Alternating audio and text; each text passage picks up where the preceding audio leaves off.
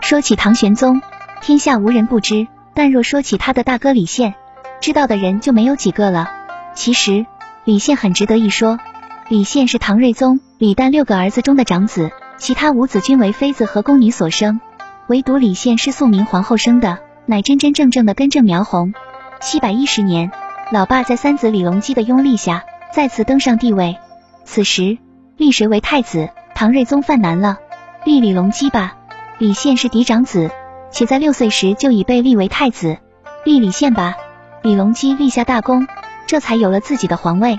左右为难之际，长子说话了，他已沉金敢以死请的决心，泪日涕泣，言甚切志，故请立李隆基为太子。就唐书《李宪传》，七百一十二年，李隆基又从太子位上顺利登基。不久，权倾朝野的太平公主感到此职不是省油的灯，便以废黜立嫡之名，欲以李宪取而代之。此时李宪仍不为所动。那么，面对锦绣江山和九五之尊的无限诱惑。李宪何以能如此淡定？因为他知人知己。李隆基英明果断，是干大事的料。七百一十年，他以楚王兼潞州别驾的地方官身份，联手太平公主发动政变，杀了祸国殃民的韦后和安乐公主，力挽狂澜，拯救了李唐。七百一十二年，他又发动先天政变，诛杀了太平公主及其党羽，大唐迎来了中兴。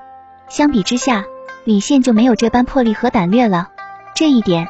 他十分清楚，故才斩钉截铁的对老爸说：“和平时期应先立嫡长，国难之时则归有功。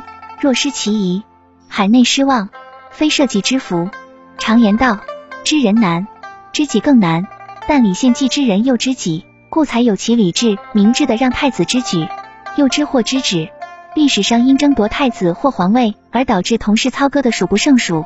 扶苏被逼自杀，为太子全族遭屠；汉至帝八岁被毒死。”杨勇被迫自尽，李信受过正规的皇家学堂教育，不可能不知道这些血案。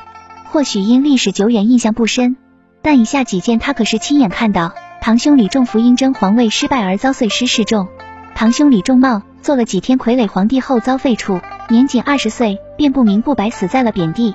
至于祖爷爷写进玄武门，虽未见，但同样会刻骨铭心。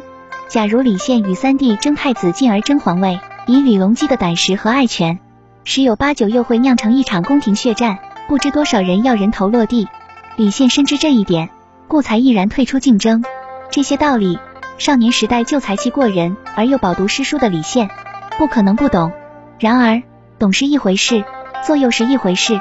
李现的可贵就在于知行合一。由此让我想到了汉中张良庙里的一副对联：上联至情一追，下联辞汉万户，横批之止。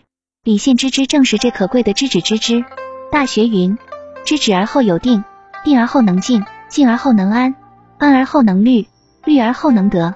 可见知止是门大学问，只有大境界的人才能掌握它。